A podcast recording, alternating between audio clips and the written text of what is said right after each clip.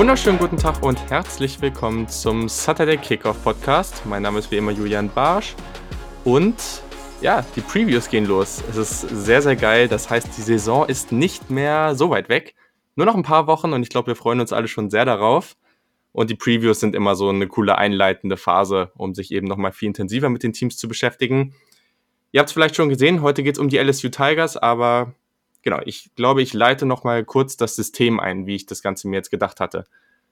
Ich hatte ja schon so ein paar Umfragen gestartet und ein bisschen darüber nachgedacht, aber am Ende ist es eben auch so, dass das ganze System Previews auch sehr zeitintensiv sein kann. Würde ich jetzt irgendwie Previews zu allen Top 25 Teams oder sowas machen, wäre wahrscheinlich etwas zu viel. Deswegen werde ich es jetzt so machen. Es wird jetzt die Top 5 Teams geben, jeweils mit einer einzelnen Preview, sehr intensiv. Oklahoma haben wir vorher schon gemacht. Zufälligerweise mit dem gleichen Gast wie heute. und äh, genau, das haben wir bereits gemacht. Die, wenn ich mich nicht alles nicht ganz täusche, sind sogar auf Platz 6 oder 7 in meinen Rankings, aber das werdet ihr auch noch bald erfahren. Auf jeden Fall, es wird die Top 5 Teams geben. Danach wird es einen Top 25 Podcast geben, auch mit einem Gast. Da werde ich dann einfach nochmal meine ganze Top 25 vorstellen und wir werden das Ganze ein bisschen analysieren. Und am Ende, danach gibt es auf jeden Fall noch mindestens einen Mailback-Podcast. Danach, da könnt ihr Fragen stellen zu anderen Teams, zu den Rankings, die ich aufgestellt habe, alles, was, was eben mit diesen Teams zu tun hat. Da könnt ihr dann Fragen zu stellen und ich glaube, dann sollten wir das Ganze relativ gut abgedeckt haben. Was danach noch fehlt, wird dann auch noch irgendwie reinpassen. Kriegen wir schon hin. Vorher möchte ich noch eine Sache ankündigen und zwar möchte ich in den nächsten Tagen mal so eine kleine, so ein kleines Spiel auf Twitter machen, sage ich jetzt mal. Das werden ein paar Twitter-Umfragen sein, jeden Tag eine neue und da wird es dann jeden Tag eine Conference geben, um da mal herauszufinden, was sind eure Lieblingsteams. Also ihr werdet, jeden Tag wird es eben praktisch eine Umfrage dazu geben, in welche, welches Team, in welcher Conference das Lieblingsteam der Leute ist und dann am Ende werden diese Teams eben gegeneinander aufgestellt und dann wollen wir mal gucken, welches so das, ich sag mal, inoffizielle Lieblingsteam Deutschlands ist. Würde mich einfach mal interessieren und deswegen werde ich das die nächsten Tage machen. Klickt einfach mal rein und schaut euch an, welche Teams euch da gefallen. Macht mal mit, würde mich freuen. Auch gerade gerne da in die Diskussion gehen welche Teams seht ihr wie, was gefällt euch an welchen Teams und was eben nicht. Würde mich sehr interessieren. Ich glaube, das wäre mal so ein cooler aktueller Stand, den man damit aufgreifen kann. Aber genau, ich glaube, damit habe ich alles. Twitter-Umfrage, wir haben das System erklärt. Wenn ihr noch Fragen habt zum Ablauf oder wenn euch irgendwas fehlt in den Previews, sagt Bescheid. Vielleicht kann man noch irgendwie noch was anpassen. Oder natürlich während der Previews, vielleicht besprechen wir irgendeinen Teil nicht, nicht genug, dann sagt Bescheid und dann ändern wir das ab. Aber genau, wir sind heute ich natürlich und Peter Schindler, genau wie beim Oklahoma Sooners Podcast, wieder am Start. Freut mich, dass du wieder dabei bist. Ja, moin, moin, hallo.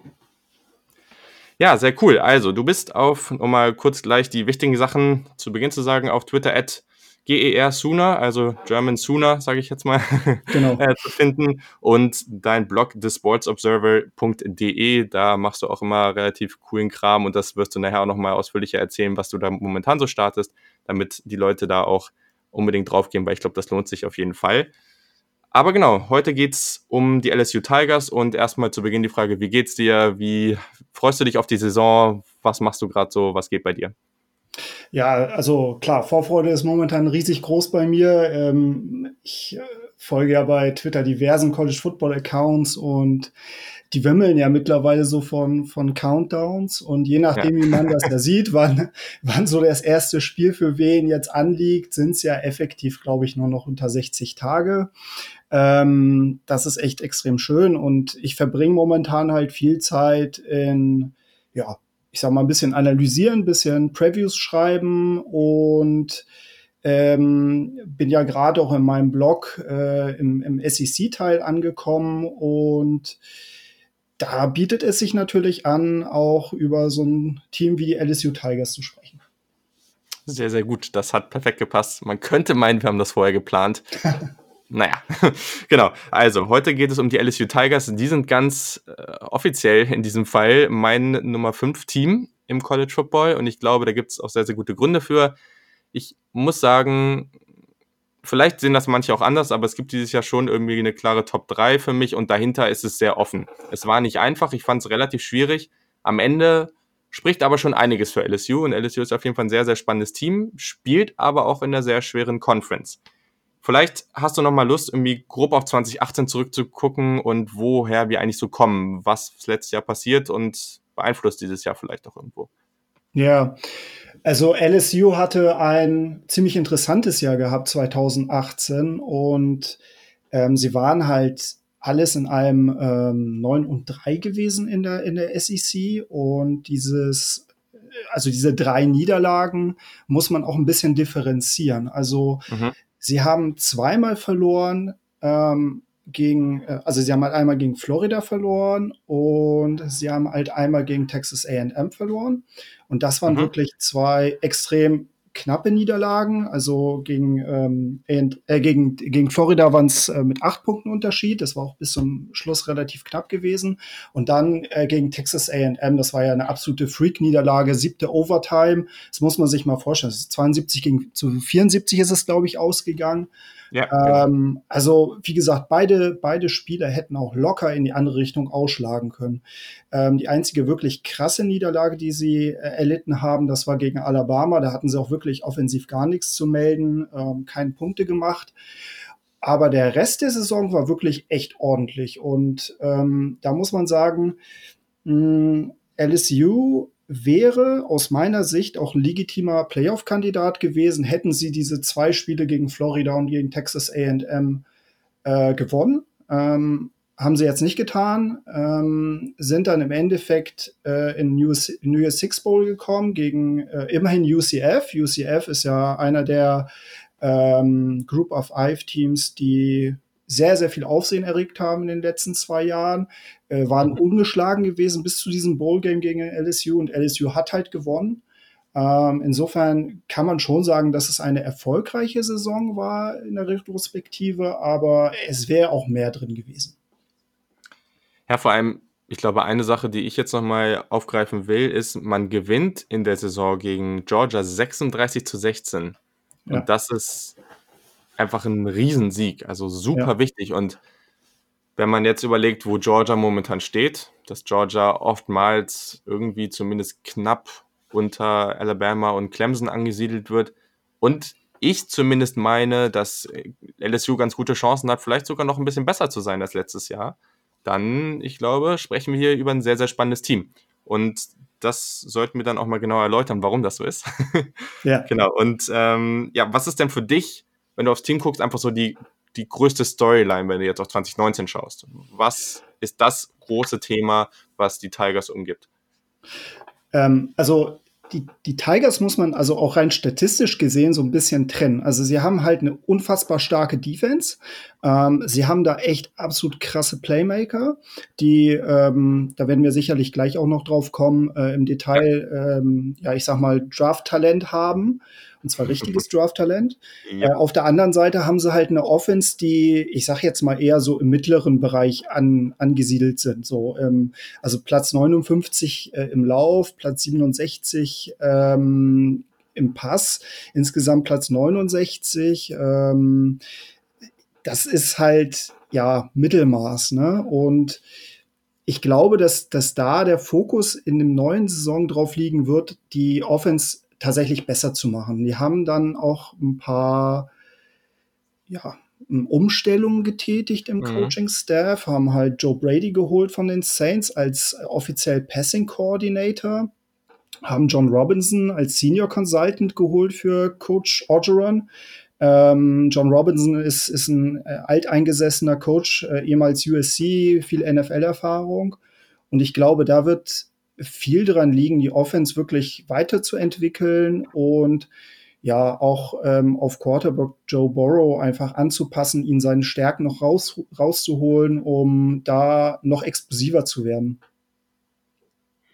Definitiv. Also ich glaube, das hast du sehr, sehr gut zusammengefasst. Ähm, und das ist auch notwendig. Also wenn du da also Joe, ähm, Joe Brady ist, ist echt eine spannende Personalie, finde ich auch. 28 ja. Jahre erst. Das ist ein ja. bisschen beeindruckend, die ganze Geschichte.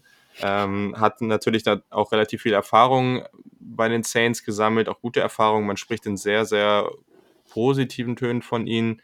Steph Ensminger, der OC, ist eben zurückgekommen, aber mhm. trotz alledem, so hat man sich eben anders Verstärkung geholt und ich finde den, den Ansatz definitiv spannend. Und ich glaube, die, die Haupt oder die Hauptthematik, die man aus dem letzten Jahr da verbessern muss. Also klar muss alles so ein bisschen besser werden und Burrow, das war seine erste Saison, der wird sich jetzt auch verbessern und ich glaube, man hat da einen sehr soliden Quarterback, da braucht man jetzt mhm. gar nicht, also ich mache mir da keine großen Sorgen. Und klar, ich habe dadurch, dass er von Ohio State kam, auch vorher hatte ich eigentlich eine relativ hohe Meinung von ihm, hätte ihn dann auch mal gerne wirklich in Spielen gesehen, aber ist ja dann mhm. nicht so zustande gekommen. Aber ich glaube, das, was für mich heraussticht, ist eben, dass letztes Jahr hat man, jetzt muss ich noch mal kurz hier schauen, ähm, genau, also man hat in den letzten drei Spielen 16 Sacks kassiert. Ähm, Burris Stats waren in den Spielen 53 Prozent ähm, der Pässe sind nur angekommen. Man hat, er hat drei Interceptions geworfen und sieben, äh, sieben, ähm, null Touchdowns. Mhm. Und äh, sie müssen auch in diesem Jahr wieder gegen fünf Teams ran, die letztes Jahr Top, Top 20 in den Sacks waren. Und äh, da ist man eben sehr, sehr, sehr schwach aufgestellt. Man hat letztes Jahr äh, 35 Sacks erlaubt. Das war letzter Platz in der SEC und 106. in der FBS. Und ich glaube, da kommt eben Joe Brady mit seinem System, mit vielen äh, Run-Pass-Options, mit vielen ja. kurzen Pässen, all diesen Geschichten, die er aus der NFL da irgendwo auch mitbringt, sehr, sehr gelegen. Und ich glaube, es wird sehr wichtig, da eben diesen Sprung zu machen und diese große Schwäche, natürlich auch durch verbessertes Play der Offensive Line, aber eben auch durch ein anderes System, da irgendwie auszugleichen und da den nächsten Schritt zu machen. Und dann kommt natürlich noch einiges anderes in der Offense dazu, aber ich glaube, das ist erstmal ein ganz großer Schritt und das war letztes Jahr einfach eine riesen Enttäuschung. Und ich glaube, wenn man da zumindest mal einen großen Schritt nach vorne machen kann, dann ist es ja schon ein Riesending. Genau, und vor allem, ähm, es ist ja so, sie hatten ja auch wirklich viel Verletzungspech gehabt in der O-Line. Ähm, ja, kriegen jetzt auch definitiv. vier Starter zurück. Sie kriegen auch noch einige Spieler zusätzlich in der O-Line zurück, die zumindest schon mal ein bisschen Starter-Erfahrung gesammelt haben.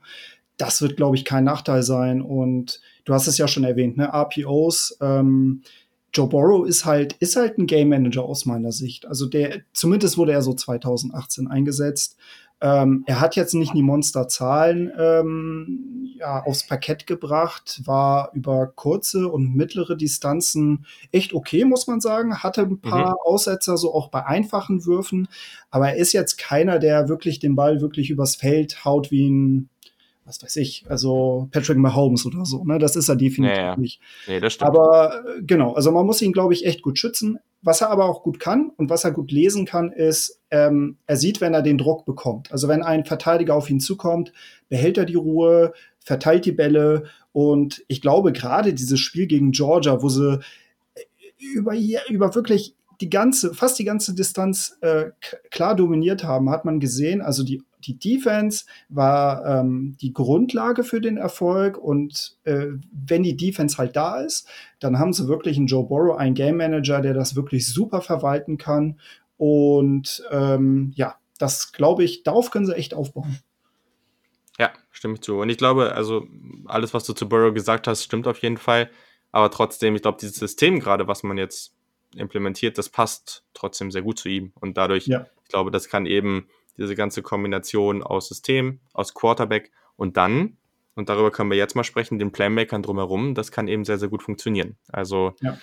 vielleicht kannst du mal ein bisschen was dazu sagen zu den Skill-Position-Spielern. Was denkst du dazu? Ähm, was sind da so Namen, die, die da dominieren könnten? Also ich habe mir hier ähm, zwei äh, Playmaker aus der Offense mal rausgeschrieben und das ist äh, der eine ist, ist der Running Back Clyde Edwards-Hilaire. Ähm, er stand im letzten Jahr ein bisschen im Schatten von Nick Brosette, ähm, der wirklich, ja, also LSU ist ja dafür bekannt, dass die wirklich gute Running Backs produzieren. Die spielen ja auch ein relativ, ähm, ja, Pro-Style-System in der Offense, ähm, mhm. was man auch so ein bisschen aus der NFL kennt. Zumindest geht das in die Richtung.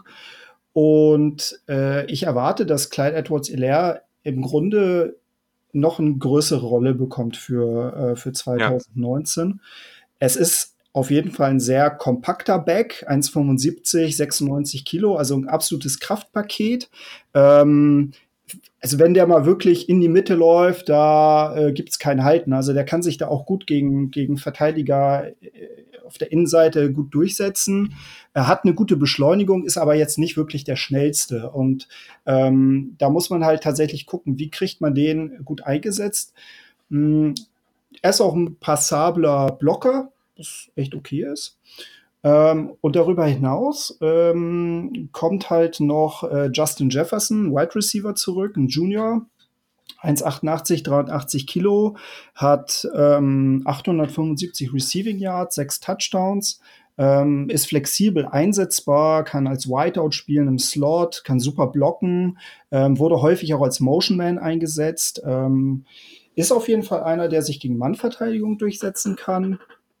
Mm, muss dazu aber auch sagen, dass, dass man da ein bisschen gucken muss, wie, ähm, ja, wie das, wie das Quarterback-Spiel für ihn angepasst werden kann. Ich hatte ja schon gesagt, dass Joe Burrow auf lange Distanzen halt eher ein bisschen Schwierigkeiten hat. Ähm, und ich glaube, dass so ein Justin Jefferson noch mehr rausholen, also dass man aus ihm nur immer rausholen kann, wenn man da tatsächlich noch ein bisschen effizienter ist. Aber das sind so mhm. die beiden Spieler, die ich mir rausgeholt habe ähm, und wo ich sage, okay, die werden auf jeden Fall eine Hauptrolle bekommen. Mhm. Also was ich da noch dazu hinzufügen würde, was ganz interessant ist, auf der Running Back Position hat man mit Leonard Fournette, dem Bruder von Leonard Fournette, der mittlerweile Senior ist, ist einfach ein solider All-Around-Back. Ich glaube, ist auch nicht besonders ja. spektakulär. Ein Spieler, den man mal so ein bisschen im Auge behalten muss, ist Five-Star John Emery. Das ist ein Freshman. Ja. Ich glaube nicht, dass der dieses Jahr so besonders viel zu melden haben wird, aber trotz alledem, das könnte der nächste ganz große Running Back für LSU werden. Mhm. Und sie hatten ja schon so ein paar, die ganz okay waren. Und genau, dann hast du Justin Jefferson genannt. Ich habe ihn mir jetzt nochmal genauer angeguckt und ich war schon beeindruckt. Also klar hatte ich im Kopf, dass der gut war, aber der hat schon echt ein paar gute Sachen gemacht. Haben sich als Route Runner echt gut weiterentwickelt. Bei tiefen Pässen hast du gesagt, kann er gut eingesetzt werden. Hat in der Endzone wirklich für gute, sehr, sehr gute Contested Catches gesorgt. Echt gutes Balltracking über die Schulter. All diese Geschichten. Es war sehr, sehr vielseitig, hast du ja gesagt. Hm. Also hat mir wirklich gefallen. Und dann jemand, auf den man definitiv achten muss. Der war im Springtraining wohl der beste Receiver, hatte letztes Jahr eine solide Freshman-Saison, 313 Yards, 23 Receptions. Jamar Chase, ehemaliger Top 100 Recruit, ähm, 6'1, 210, also ja, so 1,86 groß, sage ich mal, ähm, relativ physisch und was man eben gerade auch im Tape sehen konnte, einfach sehr, sehr dynamisch. Also es ist wirklich so ein Athlet, der, wenn er den Ball in den Händen hat, das kannst du direkt sehen, hat auch den gewissen Juke-Move, so, also es macht richtig Laune, dem zuzusehen. Das könnte so jemand sein, der da richtig explodiert bei LSU. Und ich glaube, wenn du die beiden Jungs da außen stehen hast, und das ist ja bei weitem nicht alles, also du hast da wirklich einige Jungs, die irgendwie Terrace Marshall, der war ein ehemaliger Five-Star, 6'4 groß, dann hast du Stephen Sullivan, der auch als Tight End eingesetzt wird, 6'7, also du hast da auch wirklich eine Armada an sehr vielseitigen Receivern, dann auch ein paar kleinere, Derek Dillon, der Senior, der ist vielleicht der schnellste Wide Receiver der Gruppe, also wirklich auch sehr verschiedene Wide Receiver Typen und ich glaube, das ist genau das Ding. Bei LSU in den letzten Jahren, das war ja nie das Problem, dass das Talent bei den Receivern gefehlt hat. Das war noch nie so. Also ich meine, die hatten ja auch genug Jungs, die dann mal gedraftet wurden. Aber am Ende konnten sie es nicht aufs Feld bringen. Genau. Und ich sehe schon, dass sie das dieses Jahr deutlich besser machen könnten. Einfach auch mit diesem vielleicht oder schon neuen System, mit Burrow, der den nächsten Schritt machen kann, der vielleicht nicht alles rausholen kann, aber der deutlich besser spielt als das, was sie vorher hatten. Und ich glaube, damit hat man dann schon so das Potenzial, einen deutlichen Sprung nach vorne zu machen. Man wird, man wird wahrscheinlich keine Top 10 Offense aufs Feld bringen. Das ist jetzt vielleicht ein bisschen übertrieben, aber Top 30 ist, glaube ich, schon drin mit dieser Truppe. Definitiv. Also ähm, man muss dazu sagen, die haben ja auch, ähm, was das Receiving angeht, auch echt Luft nach oben. Also Justin Jefferson, habe ich ja schon vorhin erwähnt, ja. hat äh, 875 Receiving Yards und der nächstbeste war Steven Sullivan gewesen mit 363. Also das ist ich sag mal tatsächlich wenig. Und wenn man sich da die Konkurrenz von Alabama anguckt, wenn man sich die Konkurrenz von Georgia anguckt, das ist, ähm, ne, ja. da geht noch was. Definitiv. Hast du recht, hast du recht. So, und jetzt müssen wir uns die große Schwäche in der Offense angucken. Das ist die Offensive Line. Und ich glaube, da muss man auch gar nicht so viel zu sagen, weil am Ende, man hat in der Mitte eigentlich eine ganz gute Basis. Also man hat mit Center Lloyd Cushenberry, ein All-SEC-Kaliber-Spieler, ähm, drumherum Damien, Damien Lewis wird äh, einen der Guardspots besetzen, den anderen wird irgendwie zwischen LJ McGee, der ist ein bisschen erfahrener, und dann Jason Heinz, der ist von Defensive Tackle konvertiert und sah letztes Jahr schon ganz gut aus der einer von den beiden wird es machen, das ist ganz okay. Auch Left Tackle, Sadiq Charles, schon zwei Jahre gestartet, etwas inkonstant, aber trotzdem ganz solide.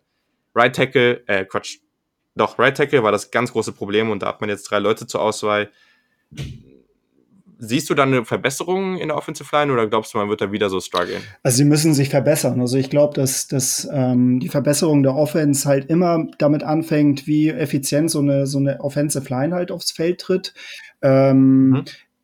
Ich glaube, dass halt auch tatsächlich die Anpassung der Offense generell ähm, vielleicht dafür dazu helfen wird, dass, dass die Offensive Line halt auch ein bisschen entlastet wird.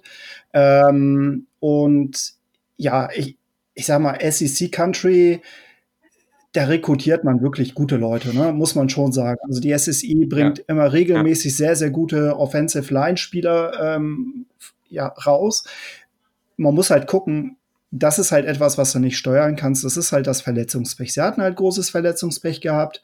Ähm, dann hatten sie halt mal den einen oder anderen, der irgendwie wegen ähm, ja, Off-the-Field-Issues ähm, draußen war. Ähm, genau, also wenn sie eine gesunde O-Line aufstellen können, dann mache ich mir echt gesagt überhaupt keine Gedanken, dass das auch was wird. Mhm. Sehr gut. Also genau, auf Right Tackle gibt es drei Namen. Das ist Austin Deculus, der ist relativ stark so an sich, aber etwas steif. Man hat mit Badara Traore, Traore, wie auch immer, äh, es war der höchstgerankte ähm, Junior College Transfer in 2018, mhm. ähm, war aber relativ schlecht im Passblocking, hatte große äh, Knieprobleme mhm. auch, eben wie du schon gesagt hast. Und dann ein Name, den man da definitiv nennen muss, und das wäre witzig, dass das schon der zweite in der Gruppe wäre, Rare Rosenthal. Und das ist äh, ja auch ein Defensive Lineman, der in die Offensive Line mhm. geht jetzt. Relativ agil, aber eben noch absolutes sehr roh. Ja. Also 6'8, ja, ja, 333 Pounds, Wahnsinn. absolutes Biest das könnte die Antwort sein. Und wenn der nur annähernd solide spielt und sich da durchsetzen kann, dann hast du eben da schon einen Riesenschritt gemacht. Und dann ist ja so, ne? Also die Offensive Line, das ist ja immer das Wichtige. Bei Offensive Line, du musst gar nicht Elite sein. Dieser Schritt von schwach zu Mitte ist viel, viel wichtiger. Und wenn du deinem Quarterback, der solide ist, der das gut managen kann, in einem System, wo du relativ kurze Pässe spielst, also auch gar nicht so viel Zeit brauchst, mit einer einfach nur einen mittelmäßigen Offensive Line spielst, passt. Ich glaube, damit bist du schon sehr, sehr gut unterwegs und dann kannst du auch einfach deiner Defense genug Luft geben und die Defense ist ja immer noch ganz okay, mhm. habe ich gehört. Genau. Sehr gut. Genau, also zur Einleitung in die Defense. 2018 war man 29. Platz in Total Defense, 44. in Pass Defense und 38. in Rush Defense. Also ganz gut. Und ich glaube, dass wenn man den zugeguckt hat, so der Eye-Test war noch besser, würde ich mal sagen. Ähm, wo sticht denn für dich die Stärke heraus in der Defense? Äh, ganz klar in dem defensiven Backfield. Also die Secondary hat aus meiner Sicht zwei absolut krasse Playmaker zu bieten. Ähm, das ist zum mhm. einen äh, Cornerback Christian Fulton. Es ist äh, 2019 ein Senior, ähm, ist ein absolut äh, starker Man-Corner. Und was mir bei dem wirklich imponiert, ist die Tatsache, dass der keinen Ball verloren gibt. Also man hat teilweise in den, auf Tape den Eindruck, der, der, gegnerische, der gegnerische Receiver hat den Ball schon sicher und auf einmal kam Fulton dann nochmal reingesprungen und haut in den Ball weg. Und das, diese Situation hast du wirklich häufig gesehen. Er hat ähm, neun Pässe verteidigt, hat jetzt nur eine INT, ähm, aber ist halt super im Tackling, ist ein absoluter Wadenbeißer. Also so würde ich den tatsächlich beschreiben. Der gibt dem, dem Receiver keine Ruhe.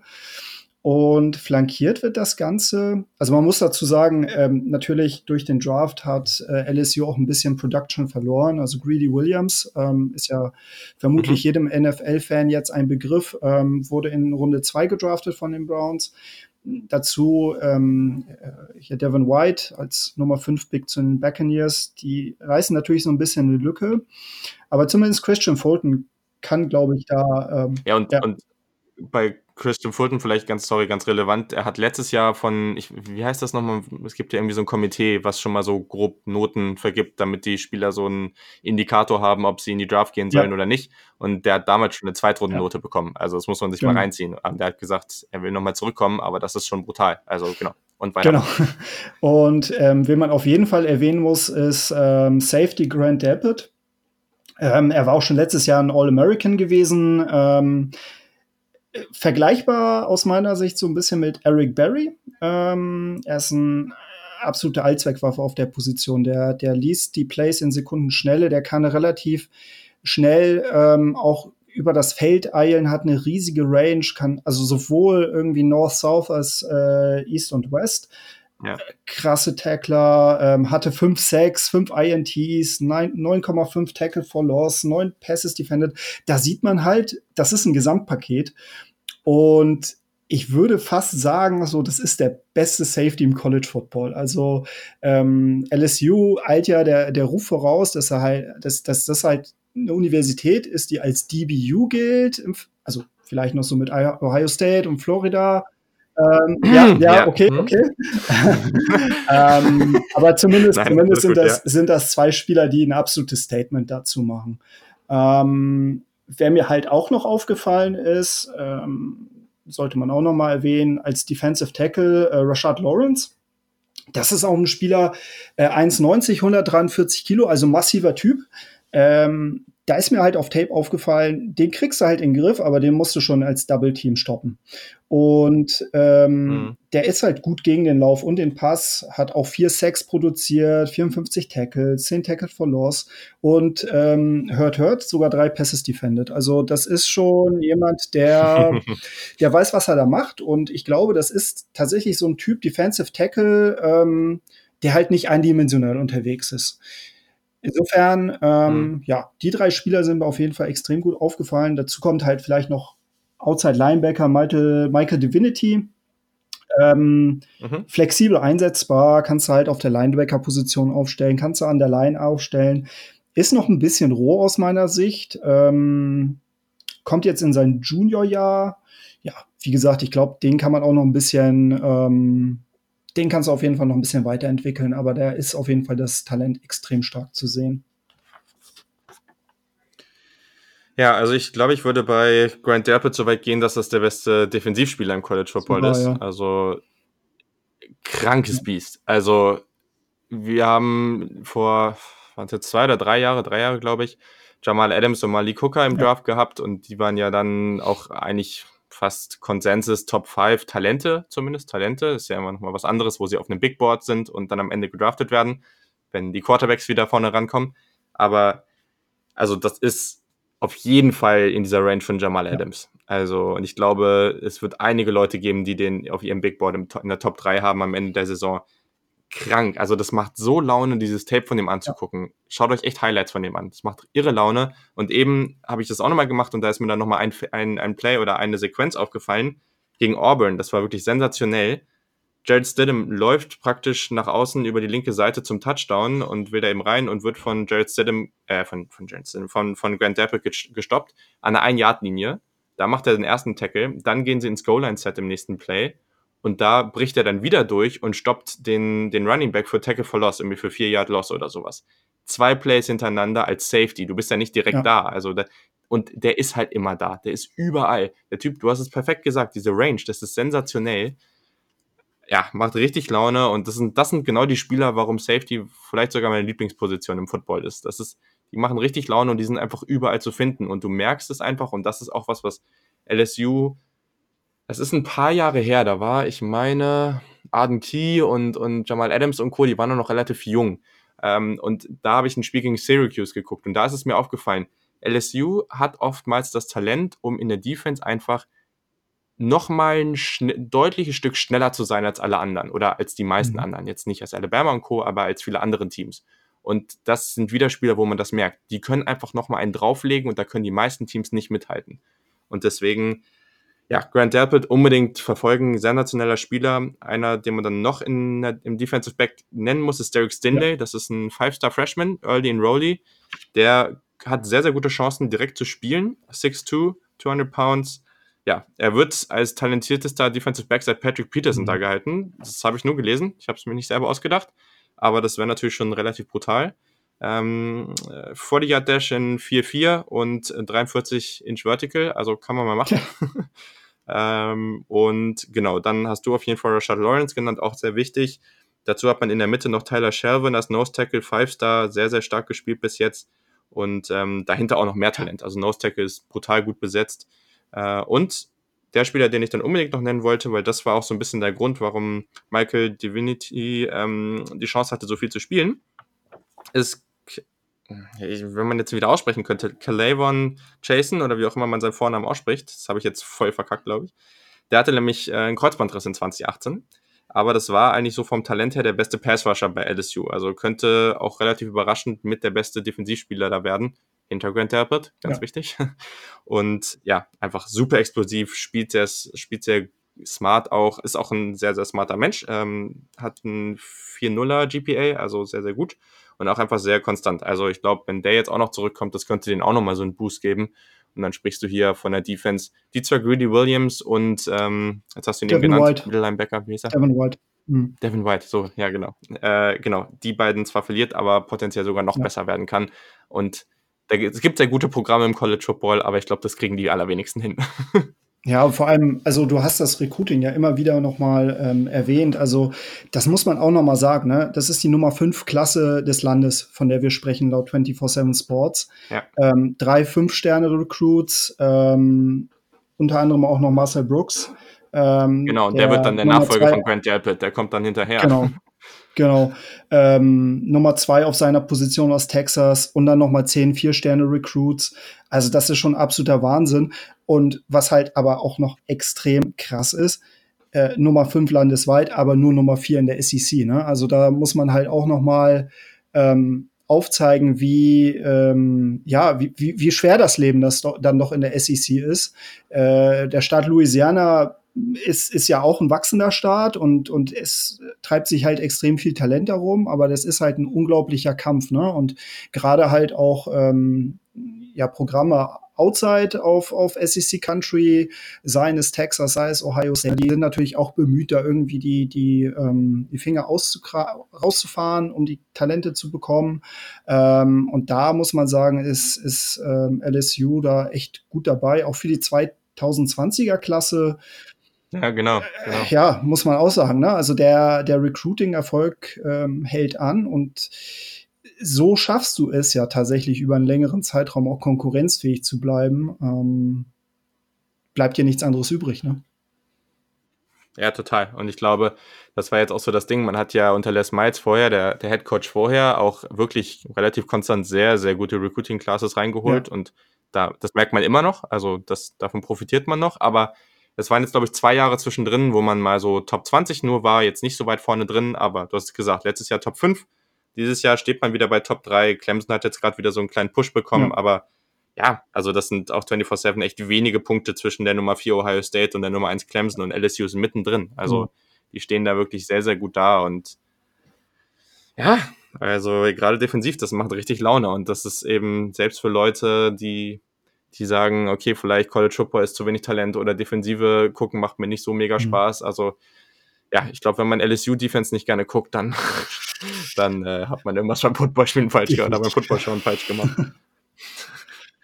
So, ähm, genau, das haben wir schon mal sehr, sehr gut analysiert mit dem Recruiting. Wenn wir jetzt mal auf den Schedule gucken, der ist ja auch nicht so leicht. Du hast ja gerade schon gesagt, was für eine Konkurrenz man mhm. da hat. Die schweren Spiele sind bei Texas im Non-Conference-Schedule. Brutales Spiel, was man sich da gescheduled hat. Kann man vorher natürlich auch nicht so wissen, aber sehr, sehr schwer. Zu Hause Florida und Auburn, dann at Alabama und Texas AM zu Hause. Man spielt fünf Teams, die letztes Jahr mindestens zehn Spiele mhm. gewonnen haben. Und, ganz wichtig, das erste Spiel, Georgia Southern, Southern gehört dazu. Ja. Die waren auch eins von diesen Teams, die zehn Spiele gewonnen haben, also auch nicht zu unterschätzen. Ja, wenn du einfach mal auf den Schedule guckst und du kannst das eigentlich auch gleich damit verbinden, wo du sie eigentlich so siehst. Ja. Also jetzt einfach so, wo siehst du die Tigers? Ist da eine Chance auf die Playoffs, auf die SEC? Wie, wie schwer ist dieser Schedule? Das ist ja, kann man ja gut verbinden. Ja, also ich glaube, Vegas hat sie bei neun Siegen äh, projected. Ich muss allerdings sagen, ich, ich kann mir vorstellen, dass sie das, dass sie das toppen und Texas ist eine absolute Standortbestimmung aus meiner Sicht. Direkt Woche zwei, ähm, ja, feindliches Umfeld. Also das Stadion in Oste wird bis auf den letzten Platz gefüllt sein. Das wird ein absoluter Leckerbissen direkt am Anfang der Saison werden. Und ich glaube, als sie sich das Spiel geschedult haben, war Texas noch nicht back. Ähm, jetzt sind sie es ja, so mehr oder weniger. Und zumindest ist es auf jeden Fall eine absolute Standortbestimmung. Und wenn sie das ja, wenn sie das gewinnen, also äh, gut, sie haben zwar noch Anfang Oktober Utah State zu Hause, die sind auch nicht zu unterschätzen. Aber ja, sie können 5 zu 0 gehen. So, und dann ähm, kommt am 12. Oktober Florida. Da müssen sie am 19. Oktober zu Mississippi State, zu Hause Auburn und dann nach Alabama. Das sind vier Spiele. Gut, zwischen Auburn und Alabama ist noch mal eine Woche Pause. Aber das sind vier Spiele, die können sowohl in die eine als auch in die andere Richtung gehen.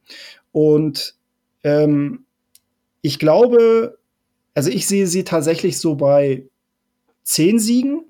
Also das halte ich tatsächlich für, für realistisch. Ähm, aber der, der Schedule ist aus meiner Sicht dann auch zu brutal, als, als dass sie, dass sie wirklich mehr gewinnen. Und speziell das Auswärtsspiel bei Alabama, sie haben auch noch zum Ende das Heimspiel gegen Texas AM. Ja, ich, ich glaube, da werden auf jeden Fall zwei Ausrutscher mit dabei sein. Ja, also so habe ich mir tatsächlich auch aufgeschrieben. Aber es ist echt schwierig. Also aus Texas, Alabama, Texas AM, Auburn, Florida, boah, ja. die, also da nur eins zu verlieren. Ja. Junge, also ich glaube, das ist eine Aufgabe für jedes Team im College Football. Das ist egal, ob du Clemson, Alabama, Oklahoma oder eben LSU bist. Das ist für jedes Team, da musst du so konstant sein. Das ist so, so schwierig. Also, und das ist eben die Frage, ne? Also, wenn, es kommt jetzt mal darauf an, wie es dieses Jahr aussieht, ob wir wieder, und das ist eben das Problem, dass die SEC eben so kompetitiv ist und Clemson mit hoher Wahrscheinlichkeit wieder ungeschlagen durchkommen kann.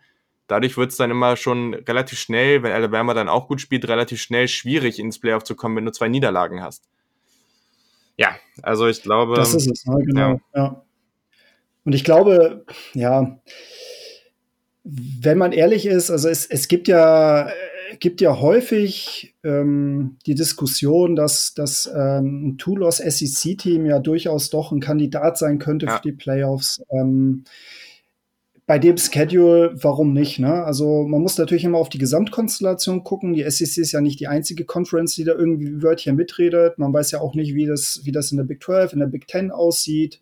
Ähm, aber wenn das Chaos regiert, äh, hat die SEC meist dann auch tatsächlich die besten Karten, um irgendwie mit, mit irgendwie zwei Freak-Niederlagen, ähm, sei es mal wieder so ein Spiel wie gegen AM letzte Saison, ne, irgendwie siebte Overtime ähm, mit einer Two-Point-Conversion verloren, dass das Komitee das dann doch sieht und denkt, okay, das ist halt eigentlich ein komplett, ähm, komplettes Team. Mhm.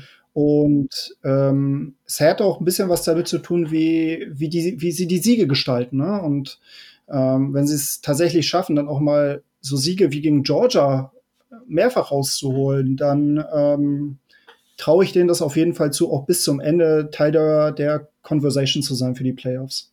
Ja, sehr spannend. Ist halt witzig, ne? Weil du letztes Jahr auf Platz 6, glaube ich, am Ende sind sie gelandet in, in der AP-Poll und man kann ja. schon argumentieren, dass sie dieses Jahr besser sind, aber es wird trotzdem ganz, ganz schwierig, diesen Rang zu verbessern. Und das ist eben das so, das, das ist vielleicht auch die Ironie daran. Und ja, also, und das ist ja auch das nächste. Ich finde es ganz, ganz schwierig. Also, abgesehen von Clemson und Alabama gibt es wirklich gar, also, da klar zu sagen, es gibt, dass es noch ein Team gibt, wo man sich offensiv und defensiv zumindest 80% sicher ist, dass das sehr, sehr gut wird, habe ich nicht geschafft, ehrlich gesagt. Also, und das ist, auch bei LSU kommt er eben relativ nah dran, auch wenn es eben offensiv vielleicht so ein paar Limits hat, aber gleichzeitig eben auch durch die Wide Receiver Position wieder sehr viele Elemente, wo das Potenzial einfach da ist. Das ist so, das ist auch immer das, was ich vielleicht zum Beispiel bei Ohio State oder sowas sage, dass eben man sich bei vielen Sachen nicht sicher sein kann, weil zum Beispiel Quarterback Player oder sowas noch nicht so sicher ist oder man eben noch nicht weiß, was kommt, aber das Talent drumherum ist da und das kannst du bei LSU eben auch sagen.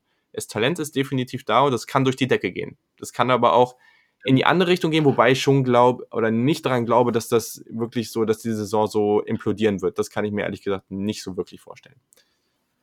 Nee, dafür ist einfach auch das Talent ja.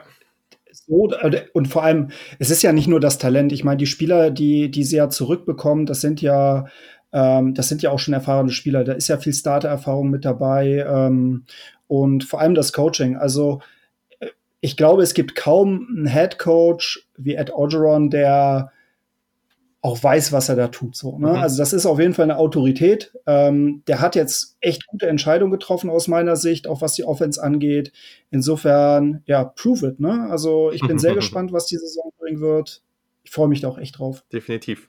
Genau, so, und weil das ja schließlich meine Previews sind und wir hier schon praktisch in der Top 5 sind, ist ja auch die erste, aber egal, ähm, fände ich mhm. trotzdem jetzt mal spannend, deine Top 5 zu hören. Ich werde natürlich meine noch nicht verraten, aber was sind denn so deine ja. Top 5 Teams? Ist LSU da vielleicht auch drin oder eben nicht? Wen siehst du da vorne? Wo stehen deine Oklahoma Sooners? Auch sehr, sehr spannend.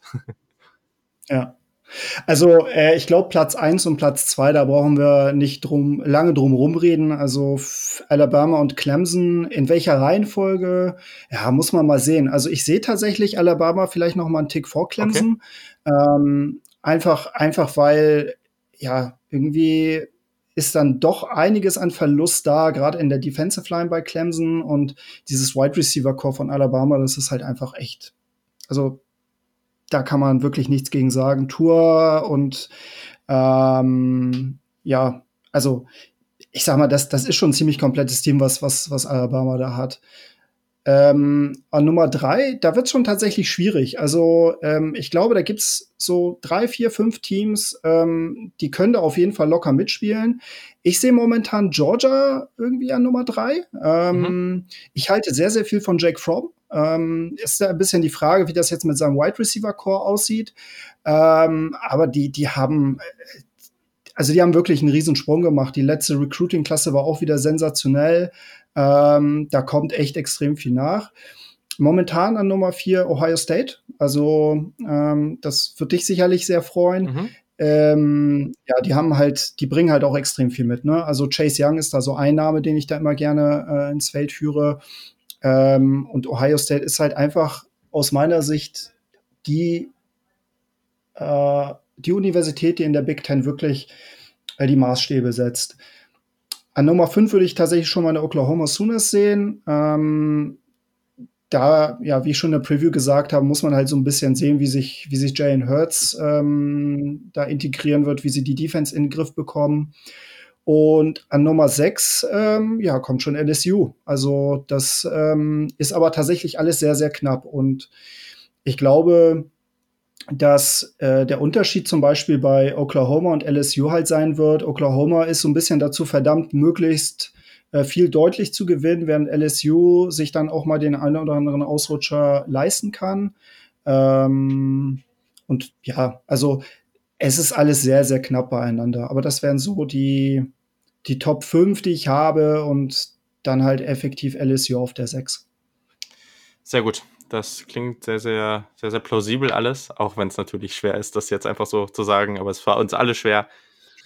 Aber genau, ich kann an der Stelle auch nochmal sagen, weil wir haben die Preview hier pra praktisch ja effizient, oder wir haben sie ja schon gemacht, auch wenn es schon ein bisschen her ist, aber ja, Oklahoma und ich glaube, das zeigt auch, wie knapp da eigentlich alles zusammen ist. Es ist meine sieben, aber im Endeffekt ist das alles einfach, also ob du jetzt fünf oder sieben diese Teams, ich habe mich da wirklich schwer getan, die auch irgendwie auseinanderzuhalten. Also da musst du auch immer so gucken, okay, bewerte ich die Offense jetzt mehr als die Stärke der Defense und all diese Geschichten. Also kommt da wirklich auf Kleinigkeiten an und am Ende kann es auch ganz anders laufen. Hoffentlich läuft es ganz anders. Ich glaube, das wünschen wir uns alle.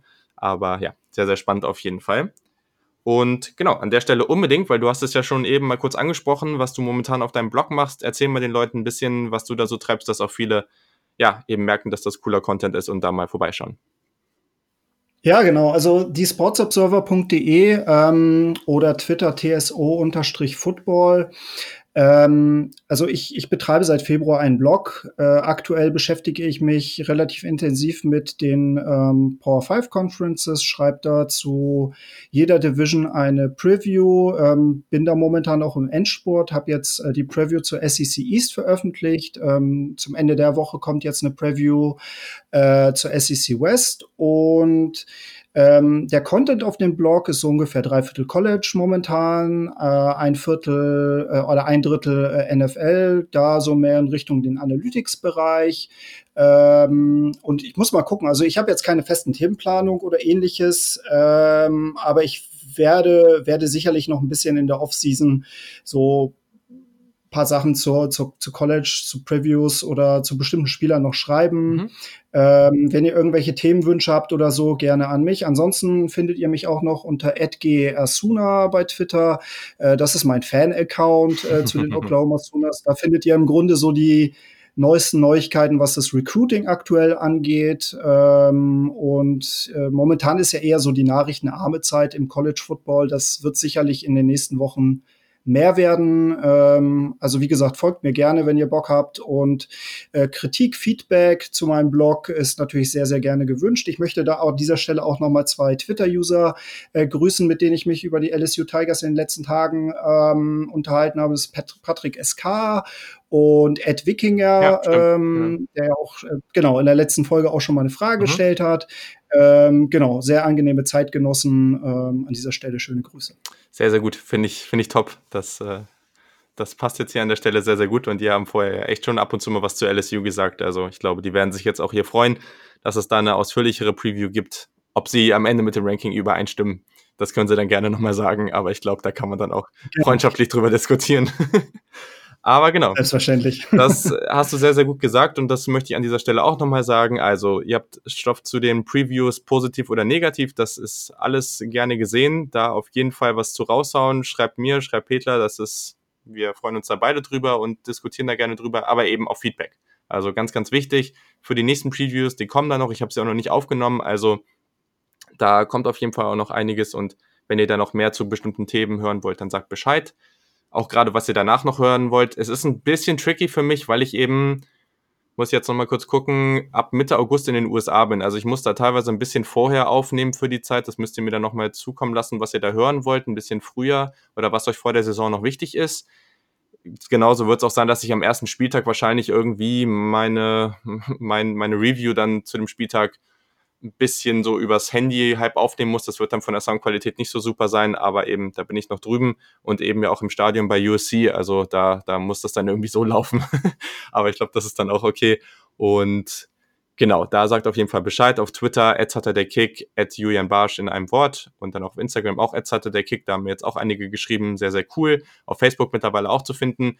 Und am liebsten wäre es mir natürlich, wenn ihr eure Kritik und egal ob positiv oder negativ natürlich in einer Review auf Apple Podcast lasst. Das, ja, da kann auf jeden Fall noch mehr kommen. Da können wir als Community noch mehr reißen, damit der ganze Pod noch ein bisschen größer wird bis zur Saison. Ich glaube, da können wir noch ein bisschen was schaffen. Das wäre sehr, sehr nice. Da würde ich mich drüber freuen. Und sonst natürlich vielen, vielen Dank, Peter, dass du wieder am Start warst. Hat mir sehr viel Spaß gemacht. Ja, Vielen Dank für die Einladung, hat echt Spaß gemacht. Sehr cool und ich glaube, wir werden dann auch äh, vielleicht vor der Saison und definitiv auch während der Saison ab und zu mal über verschiedenste Teams oder natürlich deinen Oklahoma Sooner sprechen. Ich glaube, das äh, steht außer Frage. und es würde mich sehr freuen. Ja, ja, perfekt, sehr gut. Also, dann an der Stelle, in dieser Woche sollte noch eine Ausgabe kommen. Das steht noch nicht ganz fest, aber ich bin zuversichtlich und es könnte sein, dass es mit den Previews erst nächste Woche weitergeht. Aber ja, ein bisschen Zeit ist ja noch, habt ihr ja gehört.